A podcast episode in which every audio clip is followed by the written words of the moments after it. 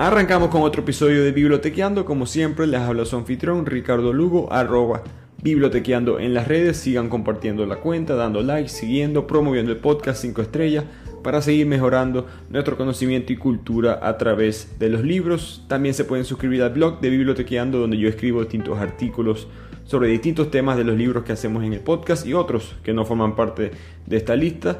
El link lo encuentran en la descripción de este podcast o en el link de las cuentas de las redes sociales.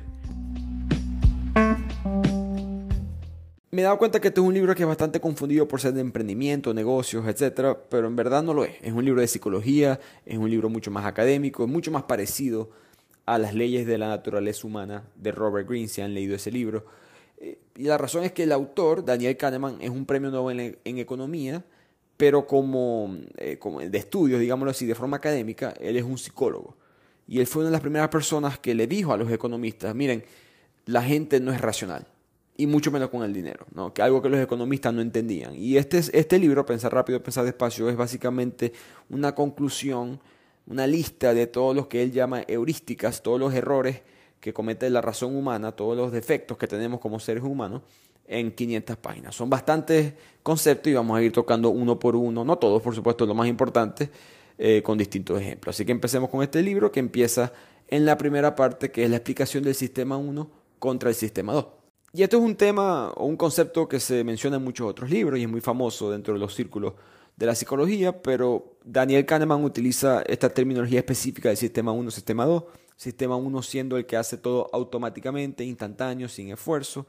Por ejemplo, si cuando estás leyendo, amarrándote los cordones del zapato, si escuchas un disparo y te agachas, eso, eso es instantáneo, es sin esfuerzo. Ese ejemplo, ese último ejemplo del disparo, la gente que me escucha de España probablemente no se relaciona, pero los que estamos en Latinoamérica me entienden.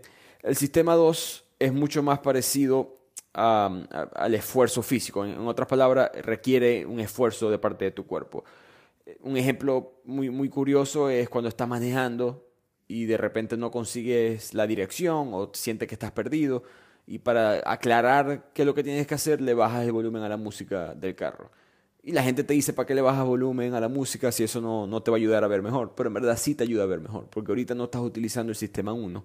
Estabas utilizando el sistema 1 todo el tiempo que estabas manejando, pero ahora que tienes que hacer algo específico, requiere esfuerzo y tu cerebro dice, no puedo concentrarme en la música, necesito que, que le bajes volumen para poder descifrar dónde es que estamos.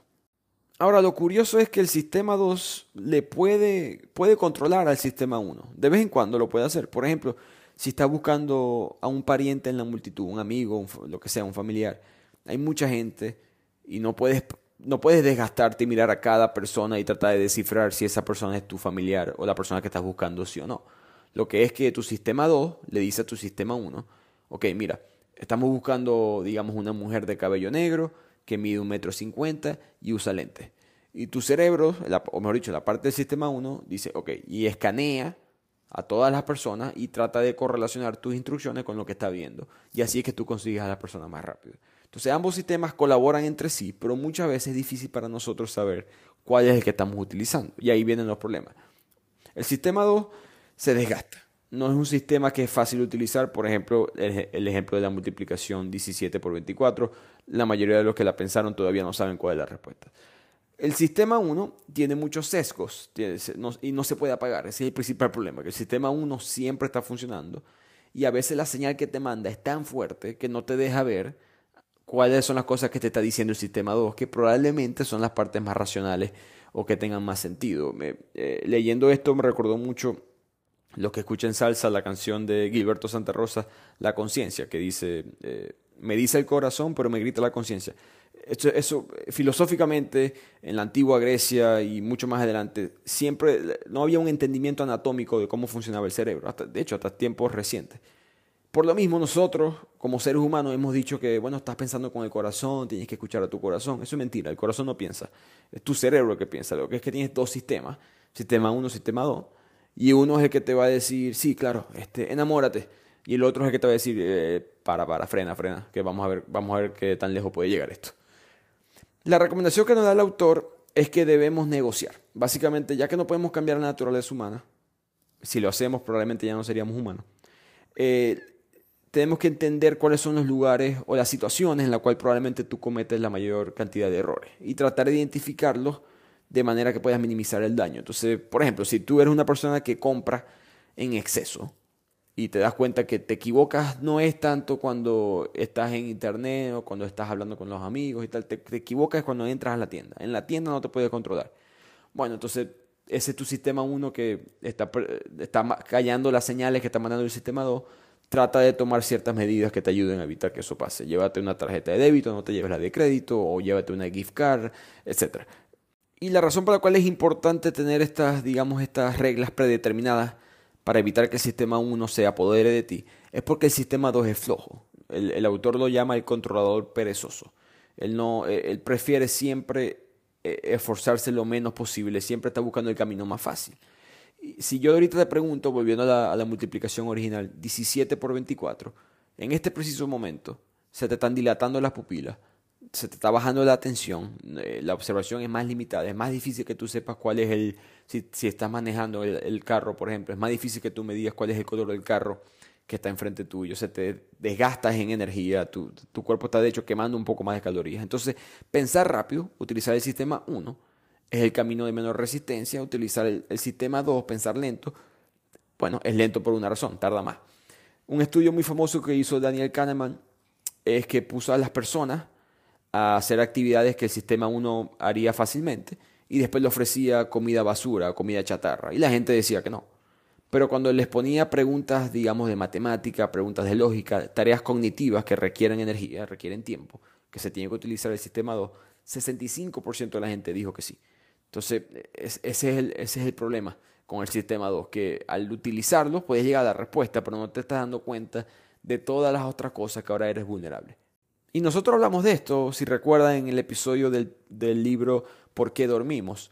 Que cuando uno no duerme bien, no solamente comes más, sino que comes peor. Y es la misma razón, tu cuerpo está cansado y no tiene suficiente energía del sistema 2 para apagar al sistema 1.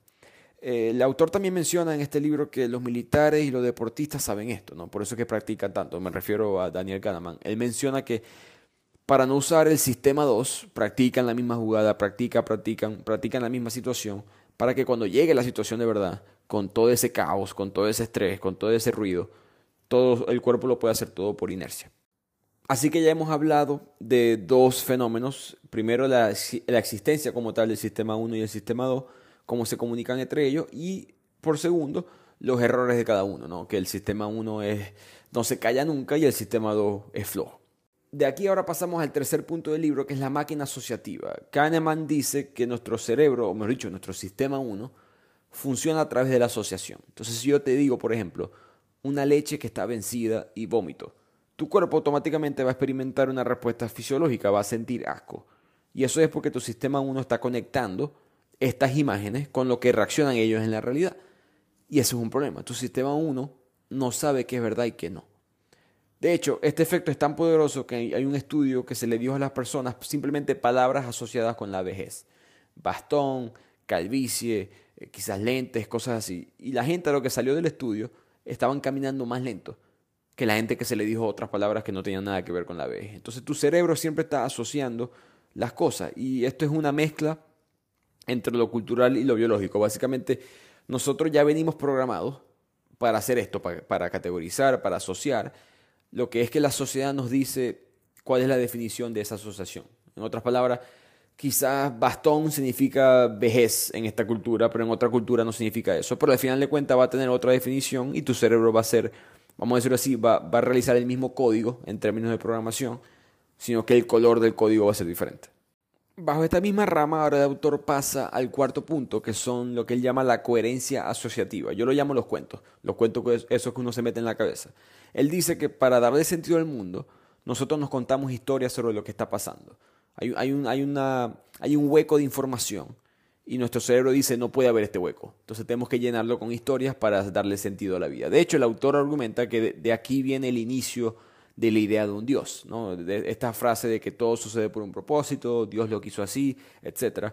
Eh, eh, todo viene de que no sabemos qué es lo que está pasando, entonces introducimos una historia para darle sentido a, la vida. Eh, por ejemplo, si nos vamos a época más primitiva, eh, un grupo de, Homo sapiens originales ve el sol salir, el sol te da vida, los animales salen, las plantas, etc. Entonces la gente empieza a adorar al sol.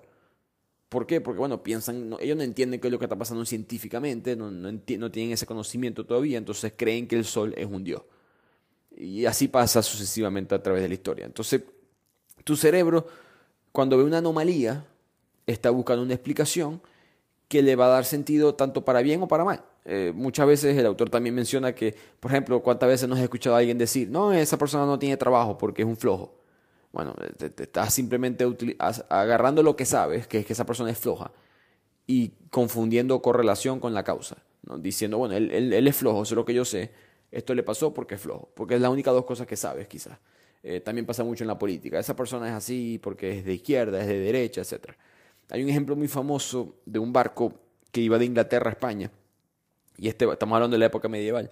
Y este barco eh, casi no llega, tuvo una tormenta horrible, la gente pensó que se iba a morir y se reunieron en medio del barco y empezaron a rezar.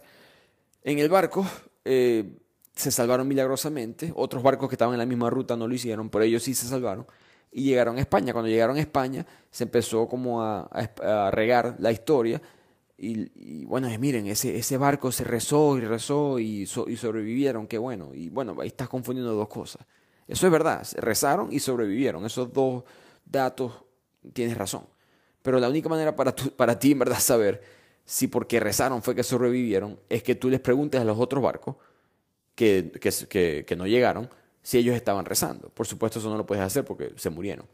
Entonces, las anomalías, siempre tu cerebro dice, bueno, tenemos que buscarle una explicación. Yo no te puedo explicar por qué mi barco sobrevivió. Lo que sé es que rezamos. Entonces, por eso fue que sobrevivimos. Solamente porque encajan. Y por lo mismo esto, causa un problema, porque cuando la historia encaja, cuando tienes una historia que estás contando a tu cerebro por mucho tiempo, puedes que no te des cuenta que alguien cambie un detalle en la historia. Por ejemplo, si yo te pregunto, ¿cuántos animales tenía Moisés en el arca? Es posible que no te des cuenta que la pregunta es cuántos animales tenía Noé en el arca, no Moisés pero ambos personajes encajaban, ¿no? Moisés es bíblico, no es bíblico, son parte del mismo cuento, entonces no parece extraño y no te das cuenta. Ahora, si te hubiese dicho cuántos animales tenía Nicolás Maduro en el arca, fácilmente te hubiese dado cuenta que algo estaba mal en esa pregunta. Así que cuando todo parezca normal, es lo que nos recomienda el autor, para y piensa. Cuando todo está yendo muy fluido, cuando todo tiene sentido, cuando te contaron una historia, sea quien sea, sea en los medios, sea el libro de historia, un amigo echándote un cuento, si todo tiene mucho sentido, para y darte cuenta a ver qué es lo que la historia quizás no te está contando. Y ahora pasamos al quinto punto del libro, que es el sesgo de la confirmación, uno de los errores psicológicos quizás más populares.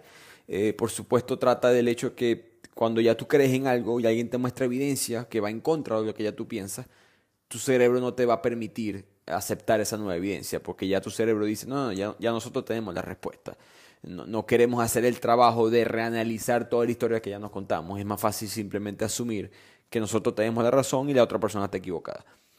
Entonces quiero explicar un poco de dónde viene esta teoría porque creo que el autor no lo hizo mucho en este libro y esto se lo estoy explicando basado en muchos otros libros de psicología y de biología. Todo viene de cuando estábamos en la jungla, ¿no? Cuando éramos otros, otro tipo, otra raza, en verdad, no éramos humanos. Cuando estábamos en la jungla, imagínate que vas caminando en medio del bosque y de repente escuchas una rama de un árbol que se parte atrás tuyo. Es un ruido así de la nada. Tu cerebro te va a decir, tienes dos opciones. Puedes correr ya, ni siquiera mirar para atrás, corre de una vez. Que lo peor que puede pasar es que nos equivocamos, no pasó nada, era un pajarito y ya. Pero máximo quemamos calorías, eso es lo peor que puede pasar. O puedes sentarte, analizar de dónde vino el ruido ver todo el bosque, entender qué es lo que está pasando y después tomar una decisión acorde. ¿Qué es lo que pasó? Que la gente que pensó así, como ese último ejemplo, se los comieron, se murieron. Los que sobrevivimos, que somos nosotros los descendientes, eh, nos pusimos a correr primero. Entonces tu cerebro siempre va a decir corre. Olvídate, no importa si tenemos la razón o no. No, eso no tiene ningún tipo de valor en cuanto al punto de sobrevivir. Lo importante es sobrevivir. Entonces, de ahí viene el sesgo de la confirmación, que tu cerebro, al momento de tomar una conclusión, ya tu cerebro es muy difícil eh, romper ese código biológico de vamos a, vamos a respirar y pensar en verdad si estoy tomando la decisión correcta, porque no estamos entrenados para hacerlo así. Y curiosamente, El autor también menciona que tu cerebro, cuando esto le pasa, a veces lo que hace es que cambia la pregunta para hacerse sentir de que, de que tiene la razón. Por ejemplo, si yo te pregunto, ¿debes invertir en acciones de, de la compañía Ford, de los carros? Ya que probablemente no sabes la respuesta, tu cerebro lo que hace es que reemplaza la pregunta. ¿Me gustan los carros Ford, sí o no? Y de ahí tú, tú dices, bueno, sí, pero estás respondiendo una pregunta ah, en el mundo real que no fue la misma pregunta que tú, que tú te hiciste a ti mismo. ¿no? Y eso es lo que el autor llama la heurística intuitiva y normalmente pasa sin darnos cuenta. Por supuesto, este sesgo de la confirmación es, es muy peligroso porque, por ejemplo, cuando los medios de comunicación te echan una historia y te echan el mismo cuento y te repiten y te repiten y te repiten, cuando el sistema académico desde primaria te enseñan unos valores que quizás no son los correctos y te lo repiten y te lo repiten y te lo repiten. Cuando tengas 30, 35 años y alguien te dice, se ve que aquí hay evidencia que dice que eso no es verdad, es muy difícil, muy difícil. Rara vez una persona va a decir, no, no, no, ya va. Bueno, puede ser que tengas razón. Eh, normalmente ya el cerebro se apagó y dice, no, no, yo creo en lo que yo creo. De aquí pasamos al sexto punto, que es el efecto del encuadre, que tiene que ver mucho de cómo juzgamos eh, distintas información acorde a cómo se presente. Por ejemplo, si yo te digo, la probabilidad de que sobrevivas esta operación es el 90%. Eso suena mucho más tranquilizador a que si te digo, la mortalidad de esta operación es del 10%. Una zona peor que la otra, pero es la misma, exactamente la misma información. Por supuesto, esto lo vemos todos los días en el supermercado, ¿no? Hay, ¿Cuántas comidas no vemos que dicen 90% sin grasa? Y eso suena más sexy, más atractivo a que decir 10% de grasa. Y con eso termina la primera parte del libro, que como mencioné se divide en cinco partes. estos errores que hemos analizado por ahora parecen pequeños, pero tienen gran impacto en nuestras vidas, pero al mismo tiempo son errores que creo que todos entendemos muy intuitivamente que realizamos. De aquí pasamos a la segunda parte del libro, que son errores un poco mucho más complejos. Específicamente errores estadísticos, que a mí me encantan, porque yo trabajo, cuando no, no estoy trabajando en, en bibliotequeando, en mi trabajo, eh, trabajo mucho en este mundo de la estadística y análisis y me sorprende la cantidad de personas que normalmente son muy inteligentes cometer errores tan básicos cuando se, cuando se le traen estadísticas, eh, en gran parte porque no somos, intuitivamente no estamos programados a entender la estadística, específicamente este error que menciona Daniel Kahneman, que es las muestras pequeñas. La muestra pequeña es cuando tienes un sampleo muy pequeño o una cantidad de ejemplos muy pequeños para en vez de sacar una conclusión para el resto de la población. Y este error viene de lo mismo que mencionamos antes, de nuestro origen biológico. Si, si tú estabas en la selva y un amigo tuyo entró a la misma selva o al mismo bosque y salió y lo, lo mataron, un, un tigre se lo comió, bueno, tú ahora no vas a entrar más a ese bosque. Capaz esa es la única persona que se murió en ese bosque en los últimos cinco años, pero no importa tu, cerebro dice, no, no, nos no nos preocupemos mucho por la relevancia estadística, vamos a asumir que esto es así y ya. Y, este error pasa mucho a diario. ¿no? Por, yo, por ejemplo, escucho cada rato, bueno, yo, yo tengo un amigo que vive en Venezuela y a él le va bien, yo creo que las cosas están mejorando. Eso puede ser verdad por si acaso, y ojalá mi país mejore, y ojalá eso sea verdad. Y pienso que está siendo verdad por lo que he visto. Pero asumir que eso es verdad basado en que un amigo me lo dijo es un error eso puede ser verdad basado en estadísticas, mirando data de cómo, cómo, está, estamos aumentando de peso después que perdimos en promedio 10, 12 kilos con, el hambre que hubo en el 2019. Eh, estamos mejorando la economía, estamos mejorando la educación. Esos son los números que hay que mirar en porcentaje en toda la población para saber si estamos mejorando. No los cuentos de una tía o un tío diciéndote que las cosas están mejorando, eso no sirve de nada. Y un error que comenta el autor, Daniel Kahneman, en el libro, que me pareció muy, muy interesante, es el ejemplo del cáncer en las zonas republicanas de Estados Unidos. Eh, los republicanos son el lado conservador, para los que no saben, el partido conservador de Estados Unidos, los demócratas son el lado eh, liberal. Y los condados republicanos tienen el porcentaje de cáncer más bajo de todo el país. Si, si ordenamos, si ranqueamos a todos los condados en, en Estados Unidos, los condados con menos cáncer siempre son republicanos. Ahora, los condados con más cáncer también son republicanos. Entonces, ¿cuál es la razón de esto? Estadística. Que la, muestra es muy pequeña. Los condados republicanos no tienen muchas personas.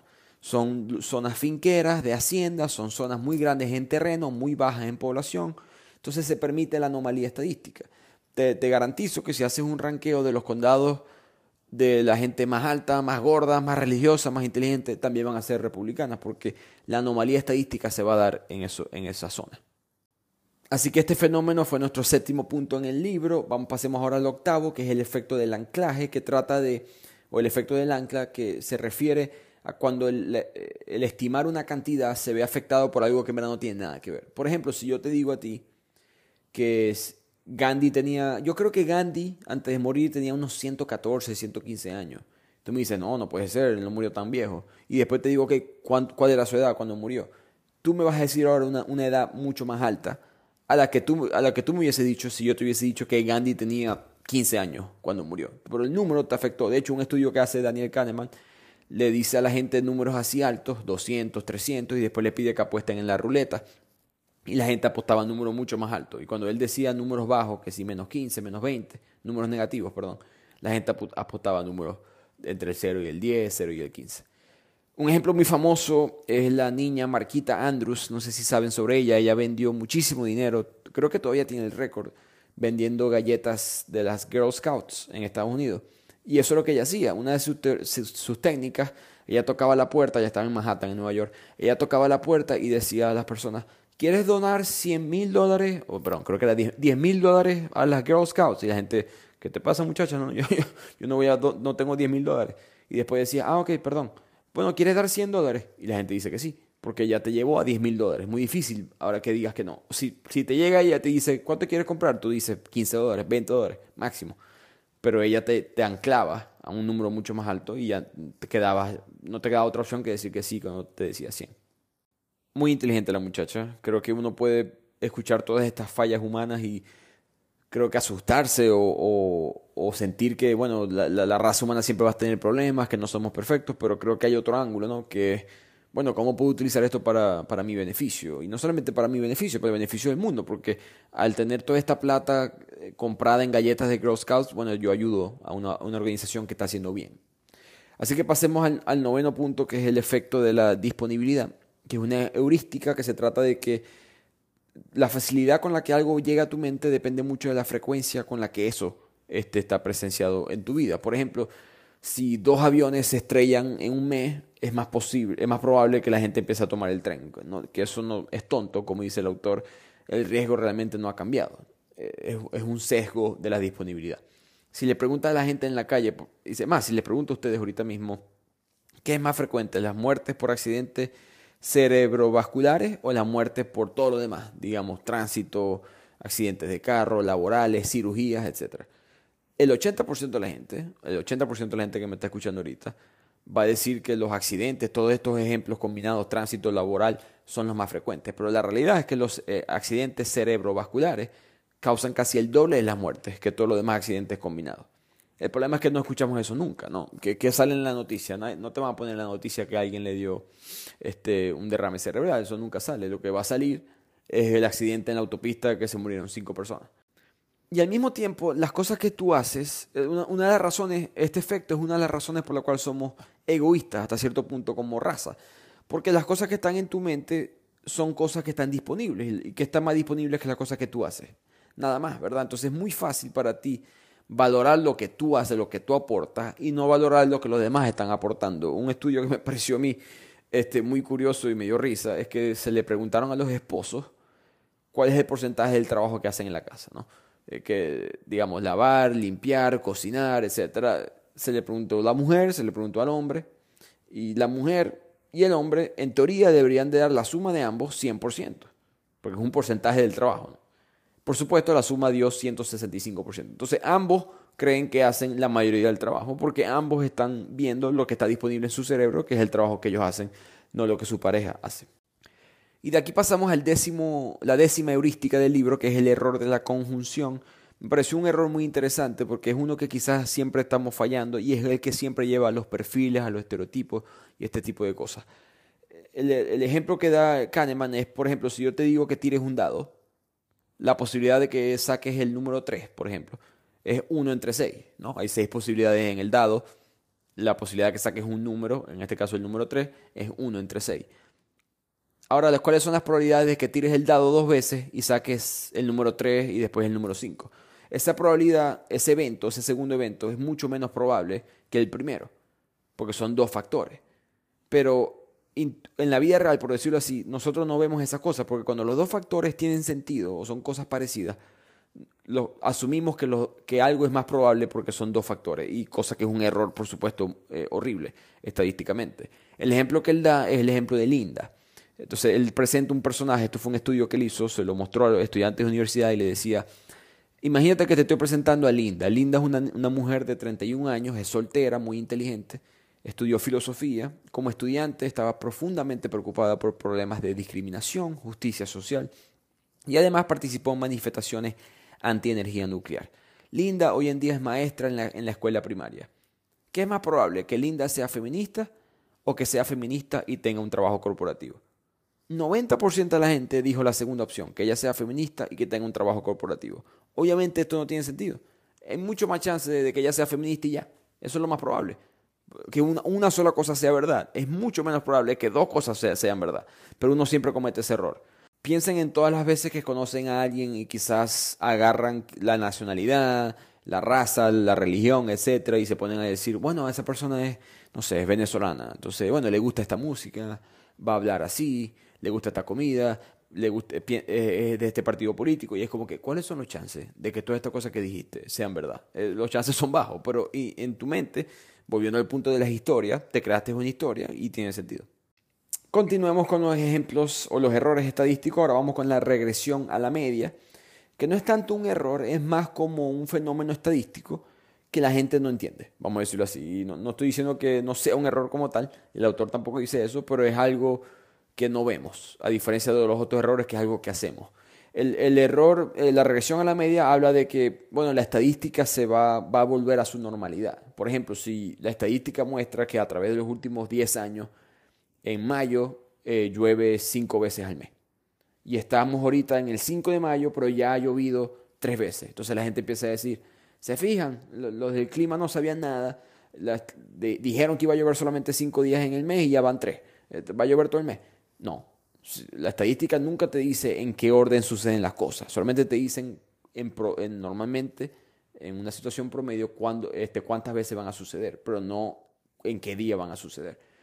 Por lo tanto, espera que los siguientes días de mayo no llueva mucho, porque va a volver a, alinearse al promedio. Un esto pasa mucho en los deportes, por si acaso. Eh, un jugador empieza en ejemplo de béisbol, hace muchos honrones en la primera mitad de la temporada, en ejemplo de fútbol hace muchos goles en la primera mitad de la temporada, y después no termina con tantos goles en la segunda mitad y la gente dice, eh, se enfrió, se apagó, pero no es que se, se enfrió, se apagó, es que hubo una regresión a la media, eh, que, iba a ser tres goles todos los días, no, no puede hacer eso, entonces eh, tarde o temprano el promedio se va a dar, y eso es importante entenderlo porque a veces uno puede exagerar las proyecciones. Por cierto, este concepto de la regresión a la media fue inventada por Francis Galton, que era primo de Charles Darwin. Así que bastante inteligencia en esa familia. Y con eso terminamos esta parte de las estadísticas del libro. Pasamos ahora a la parte 3, que es la parte de la sobreconfianza. A pesar de todos estos errores que hemos mencionado, el ser humano es sobreconfiado. Asume que sabe las cosas, asume que sabían las cosas malas que iban a pasar, las cosas buenas que iban a pasar.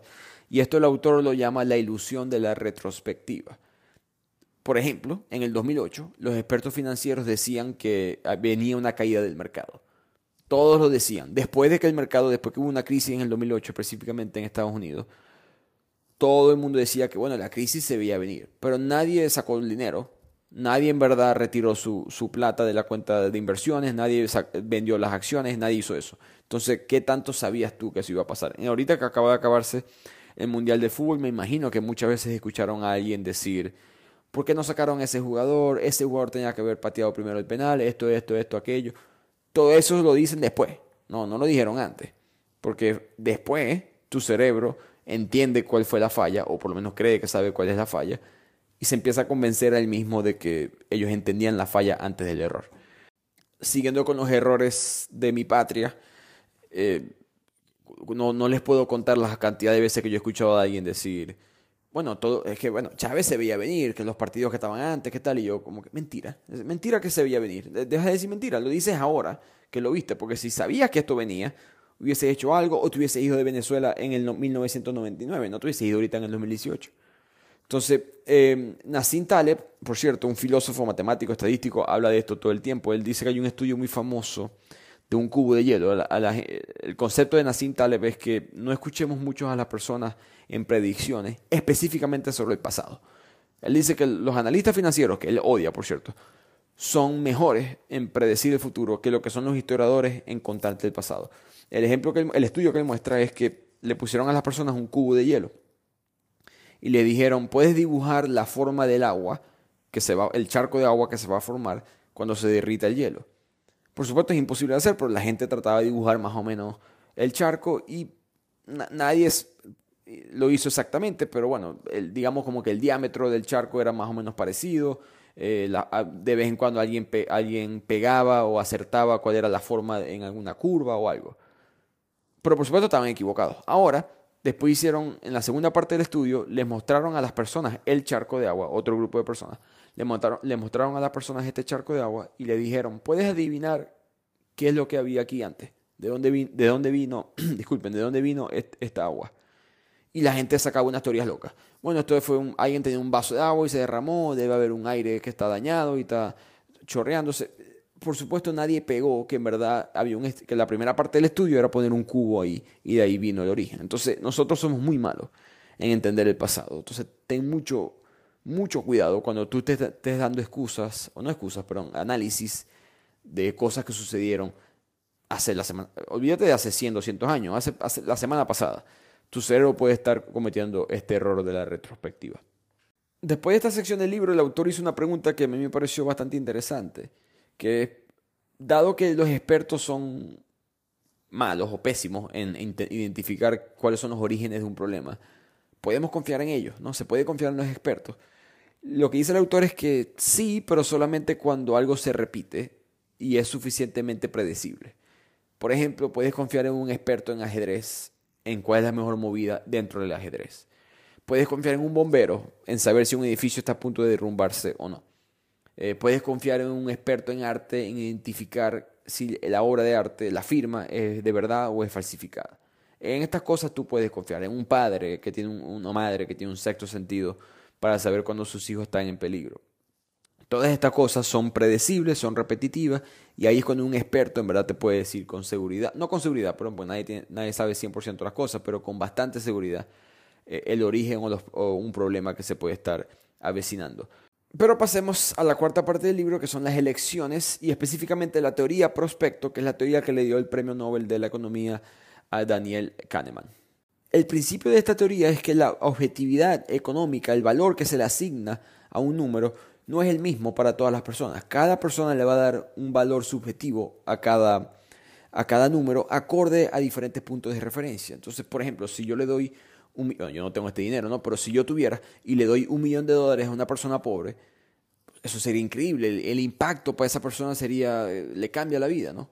Pero si yo le doy un millón de dólares a Bill Gates, eso no le hace nada, ni lo siente, creo que ni cuenta se da que le cayó en el banco. Entonces, la psicología, el estado mental va a determinar la realidad interna de cada persona. El autor nos da un ejemplo que me pareció a mí excelente, que él, hace dos preguntas. ¿no? La primera pregunta es, ¿qué elegirías tú? Que yo te doy 900 dólares con seguridad. O sea, hay 100% de chance de que yo te dé a ti 900 dólares. O un 90% de chance de que yo te dé a ti 1000 dólares. Entonces tienes 100% de chance de tener 900 dólares o tener 100 dólares más, pero un 90%. La mayoría de las personas van a elegir los 900 dólares con 100% de seguridad. Tiene perfecto sentido. Ahora, si yo te hago la segunda pregunta y te digo, tienes dos opciones. O pierdes 900 dólares con seguridad, hay un 100% de chance de que tú vas a perder 900 dólares.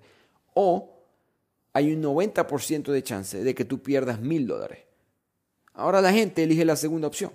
Y la razón por la cual esto pasa, la razón por la cual damos dos respuestas diferentes a dos preguntas que parecen la misma, es porque como raza humana tenemos un fenómeno que es la aversión al riesgo. Siempre vamos a evitar el riesgo. Entonces, si repasamos las preguntas, la primera pregunta decía que vas a tener 900 dólares con seguridad. 100% de chance de que yo te dé a ti 900 dólares. Ahí no hay ningún tipo de riesgo. La, la opción, la otra opción era 90% de probabilidad de obtener mil dólares. Eso es más dinero que la primera opción, pero hay un 10% de chance de que no te dé nada. Entonces tu cuerpo automáticamente, tu, tu, tu, mente, mejor dicho, dice, yo no quiero esa segunda opción, vamos a agarrar los 900 dólares hoy, que ya eso es seguro. Mientras que la segunda pregunta era, era lo opuesto. Te decía, vas a perder 900 dólares con seguridad. Suena mal, obviamente, perder 900 dólares, pero no hay ningún tipo de riesgo, ¿no? No hay nada que puedas hacer. 100% de chance de que yo pierda 900 dólares. Pero te doy una opción que es perder 1000 dólares, que son 100 dólares más, pero 90% de probabilidad de que eso pase. Tu cerebro que escucha, ah, bueno, hay un 10% de chance de que no pase.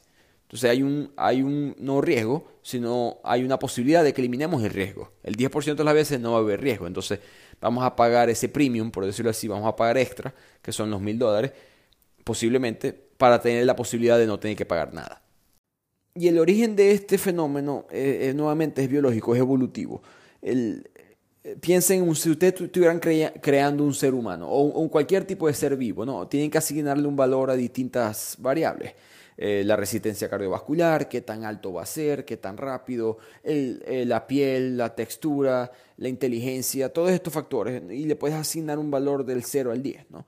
Entonces pensemos en la aversión al riesgo, que sería una de esas variables, las ganas de tomar un riesgo, vamos a decirlo así. Donde cero es que no me gusta tomar riesgo para nada, no tomo riesgo. 10 tomo riesgo todo el tiempo. Si tú creas un ser humano que no toma riesgo, un cero, por ejemplo, sería una persona que es difícil que se reproduzca, porque, bueno, no, nunca le va a hablar una persona del sexo opuesto, eh, nunca va a ir a buscar nuevos territorios con nuevas comidas, nuevos recursos, nunca va a experimentar nuevas tecnologías, entonces se puede estancar y una raza quizás que sí ha experimentado, que se ha arriesgado un poco más, sí le va a ganar. Pero al mismo tiempo, si pones una raza el valor 10 en riesgo, en otras palabras, súper arriesgada, bueno, te garantizo que al 100% de las veces esa raza va a dejar de existir, porque no le va a importar que en ese bosque todos los demás eh, animales o seres de su raza se han muerto, no le va a importar tomar de, eh, comerse una flor o una fruta que nunca ha probado, puede ser venenosa, etcétera, etcétera. Entonces, los seres humanos, lo que ha dicho la ciencia o la biología, es que en ese rango, por decirlo así, entre el 0 y el 10, no somos un 0, no somos un 10, pero tampoco somos un 5, estamos como que un 3, vamos a decirlo así. Eh, nos gusta, tomamos riesgo de vez en cuando cuando vale la pena, pensamos nosotros por lo menos pero preferimos nunca tomar riesgo. Entonces, de ahí viene este tipo de problemas o, falacias o eh, errores que comete la, raza humana. Pero pasemos a la siguiente heurística, que es el efecto de la dotación. Si tienes, este, este afecta a muchas personas, me incluyo en la lista. Si tienes una zona de tu casa, un ático, un sótano, un garaje, un cuarto en tu apartamento que está full de cosas viejas que no has botado, esto, escucha esta parte que esté contigo. Eh, esto pasa mucho en el ser humano. Por ejemplo, compramos 200 dólares para la entrada de, un grupo de música que nos gusta mucho. Somos un fanático fuerte de, esa banda. Resulta que el día antes del concierto nos enteramos que están vendiendo la entrada por 3 mil dólares. 2.800 dólares más caro que lo que nosotros pagamos. ¿La venderías? Bueno, parece mentira, pero en los estudios que se han hecho, la mayoría de las personas no la venden. Este, ellos no sienten que vale la pena porque ellos pagaron por la experiencia. Y eso es lo que está pasando en nuestro cerebro. Es una experiencia, no hay intención de ser intercambiada. Entonces no estamos dándole el valor que se asigna a la experiencia. Sin, o sea, no, importa lo que yo pagué, tiene otro valor, no es el costo, es el valor. La recomendación es que si esto te llega a pasar del autor, vende la entrada y paga otra experiencia que va a ser mejor. Pero pasemos a los últimos dos errores o las últimas dos heurísticas de esta cuarta parte del libro, que es son el efecto a la disposición y la falacia del costo hundido. El efecto a la disposición habla de que, por ejemplo, en la finanza, la gente que invierte en acciones individuales o invierte en cripto, no sé si se han dado cuenta, pero a menudo ellos están más dispuestos a vender las acciones que les hizo dinero, porque eso lo hace sentir a ellos como inversores inteligentes, etc. Pero son menos dispuestos a vender las acciones o las monedas, lo que sea, que les han perdido plata porque eso es admitir una derrota. Y eso es irracional. Económicamente estás cometiendo un error porque tú vas a ganar más dinero vendiendo a los perdedores y aferrándote a los ganadores. Y, pero la gente hace lo opuesto, por, por lo mismo, por estos errores psicológicos. Y por último, la falacia del costo hundido. Y esta, esta falacia personalmente a mí me cambió la vida, porque a lo que yo me di cuenta que la estaba haciendo, eh, sentí que ahora mi vida es mucho más eficiente que antes, porque especialmente si piensas siempre en términos financieros, eh, te das cuenta del valor que te da. Eh, yo recuerdo una vez que yo estaba en, otra ciudad y me iba a devolver en bus a donde yo vivía y un amigo me dijo, no, no tienes por qué tomar el bus, te puedes ir conmigo, yo te llevo.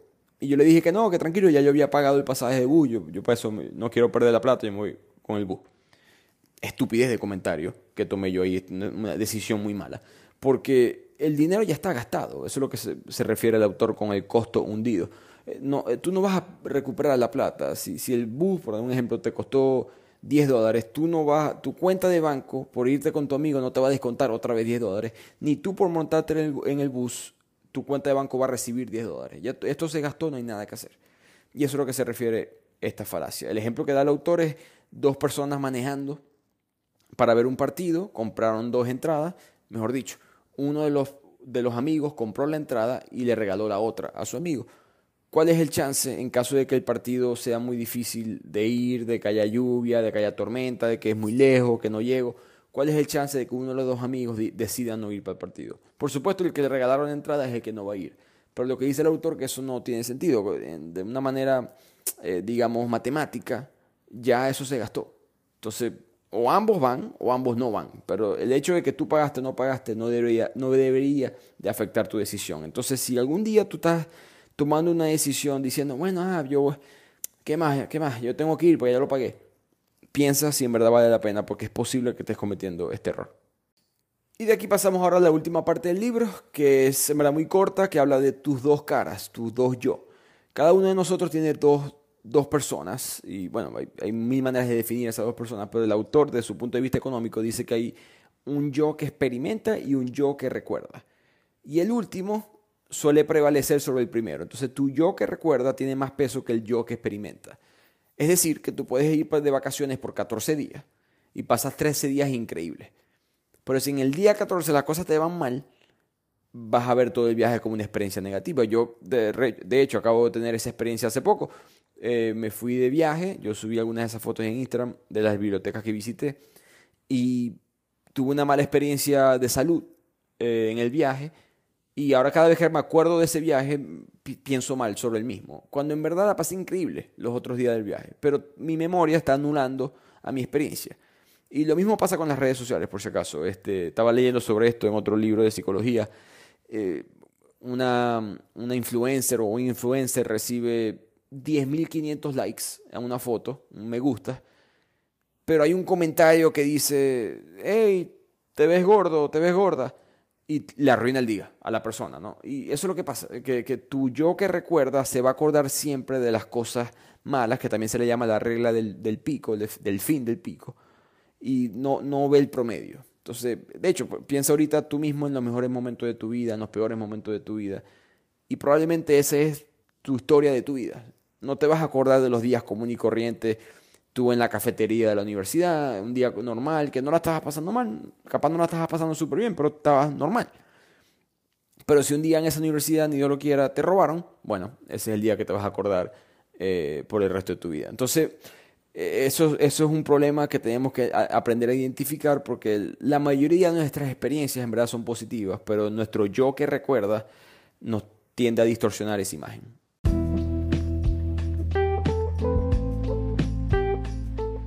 Y con eso terminamos este libro. Yo pienso que todos estos errores psicológicos que cometemos, podemos tratar de mejorarlos, podemos tratar de entenderlos, de asimilarlos. Creo que es importante llegar a una sociedad, se imagina una sociedad donde, así como todos nosotros no sabemos la tabla de multiplicar, ¿no? Imagínense que todo el mundo se supiera la tabla de, lo, de las heurísticas, la tabla de los errores psicológicos. Fuéramos, me imagino, me imagino, supongo yo, una mejor sociedad. Eh, pero creo, quiero mandar yo un mensaje de alerta a eso porque ya estoy viendo eh, ciertas personas, grupos eh, que quieren crear tecnología que nos cambia a nosotros biológicamente, en la, digamos, en cuanto al cerebro. Yo creo que no hay mucho que podamos hacer, eso va a pasar. No sé si va a pasar mientras yo esté vivo, pero va a pasar. Cuando eso pase, no solamente hay las posibilidades de, consecuencia catastrófica, eh, creo que el libro de Nassim Taleb también, el cisne negro, habla de esto si lo quieren leer. Pero dejamos de ser humanos. Si, si tenemos un chip en el cerebro que nos evita cometer todos estos errores, ya eso no es un Homo sapiens, ya eso es otra raza. Y si saben un poquito de historia de la raza humana, cualquier raza más avanzada de, siempre elimina a la otra. Entonces, eh, yo, yo, solamente menciono eso como, un, como una manera de entender que todos estos errores sí son horribles. Eh, quizás horribles no es la palabra, son frustrantes, pero al mismo tiempo es lo que nos hace humanos. ¿no? Eh, y creo que hay una belleza en eso. Así que espero que les haya gustado este resumen del pensar rápido, pensar despacio. Aprendan de los errores, aprendan a ser mejores. Y nos vemos en el próximo episodio de Bibliotequeando, arroba bibliotequeando en las redes. Les habló Ricardo Lugo. Nos vemos la próxima.